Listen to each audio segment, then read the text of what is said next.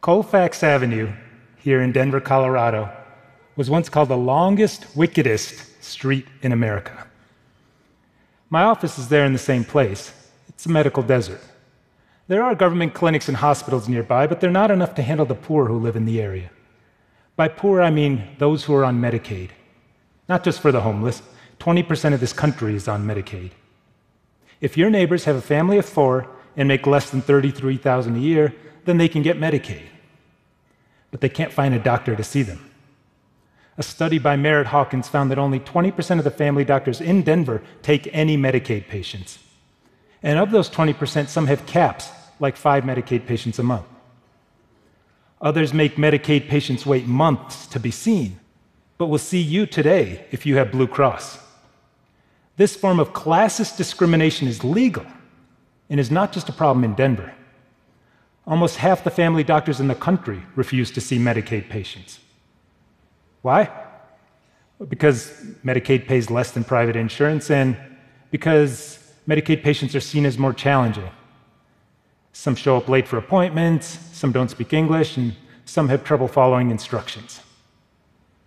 I thought about this while in medical school.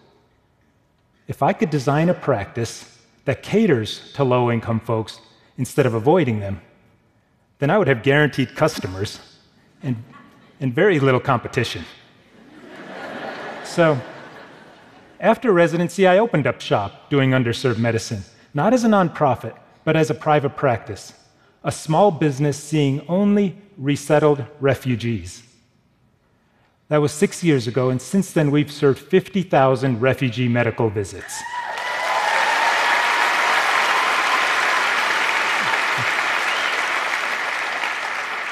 Ninety percent of our patients have Medicaid, and most of the rest we see for free. Most doctors say you can't make money on Medicaid, but we're doing it just fine. How?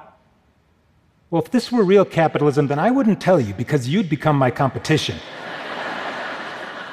But I call this bleeding heart capitalism. And we need more people doing this, not less. So here's how we break down the walls of our medical maze by taking the challenges of Medicaid patients, turning them into opportunities, and pocketing the difference. The nuts and bolts may seem simple, but they add up. For example, we have no appointments, we're walk in only. Of course, that's how it works at the emergency room, at urgent cares, and at Taco Bell, but not usually at family doctor's offices. Why do we do it? Because Nasra can't call for an appointment. She has a phone, but she doesn't have phone minutes. She can't speak English and she can't navigate a phone tree. And she can't show up on time for an appointment because she doesn't have a car, she takes the bus, and she takes care of three kids plus her disabled father. So we have no appointments. She shows up when she wants, but usually waits less than 15 minutes to be seen. She then spends as much time with us as she needs. Sometimes that's 40 minutes, usually it's less than five. She loves this flexibility. It's how she saw doctors in Somalia.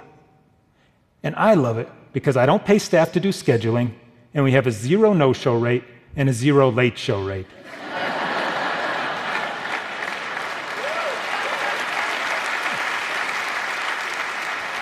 it makes business sense.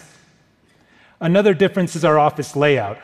Our exam rooms open right to the waiting room, our medical providers room their own patients, and our providers stay in one room instead of alternating between rooms. Cutting steps cuts costs and increases customer satisfaction. We also hand out free medicines right from our exam room, over the counter ones and some prescription ones too. If Nasra's baby is sick, we put a bottle of children's Tylenol or amoxicillin right in her hand. She can take that baby straight back home instead of stopping at the pharmacy. I don't know about you, but I get sick just looking at all those choices. Nasra doesn't stand a chance in there. We also text patients we're open evenings and weekends. We do home visits. We've jumped dead car batteries. With customer satisfaction so high, we've never had to advertise, yet are growing at 25% a year. And we've become real good at working with Medicaid since it's pretty much the only insurance company we deal with. Other doctors' offices chase 10 insurance companies just to make ends meet. That's just draining. A single payer system is like monogamy, it just works better.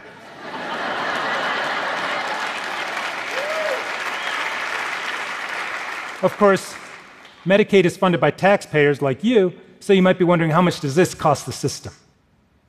Well, we're cheaper than the alternatives. Some of our patients might go to the emergency room, which can cost thousands just for a simple cold. Some may stay home and let their problems get worse. But most would try to make an appointment at a clinic that's part of the system called the Federally Qualified Health Centers. This is a nationwide network of safety net clinics that receive twice as much government funding per visit than private doctors like me. Not only they get more money, but by law there can only be one in each area. That means they have a monopoly on special funding for the poor. And like any monopoly, there's a tendency for costs to go up and quality to go down. I'm not a government entity, I'm not a nonprofit. I'm a private practice. I have a capitalist drive to innovate. I have to be fast and friendly. I have to be cost effective and culturally sensitive. I have to be tall, dark, and handsome. and if I'm not, I'm going out of business. I can innovate faster than a nonprofit because I don't need a meeting to move a stapler. And, but really, none of our innovations are new or unique. We just put them together in a unique way to help low income folks while making money. And then instead of taking that money home, I put it back into the refugee community as a business expense. This is Mango House, my version of a medical home. In it, we have programs to feed and clothe the poor, an after school program, English classes, churches, dentists, legal help, mental health, and the scout groups. These programs are run by tenant organizations and amazing staff, but all receive some amount of funding from profits from my clinic. Some call this social entrepreneurship. I call it social service arbitrage, exploiting inefficiencies in our healthcare system to serve the poor. We're serving 15,000 refugees a year at less cost than where else they would be going.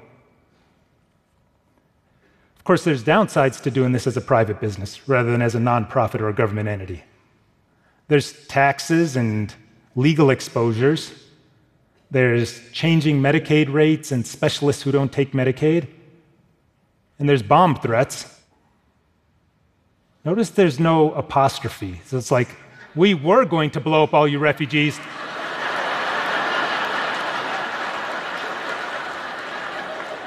We were going to blow up all you refugees, but then we went to your English class instead. No.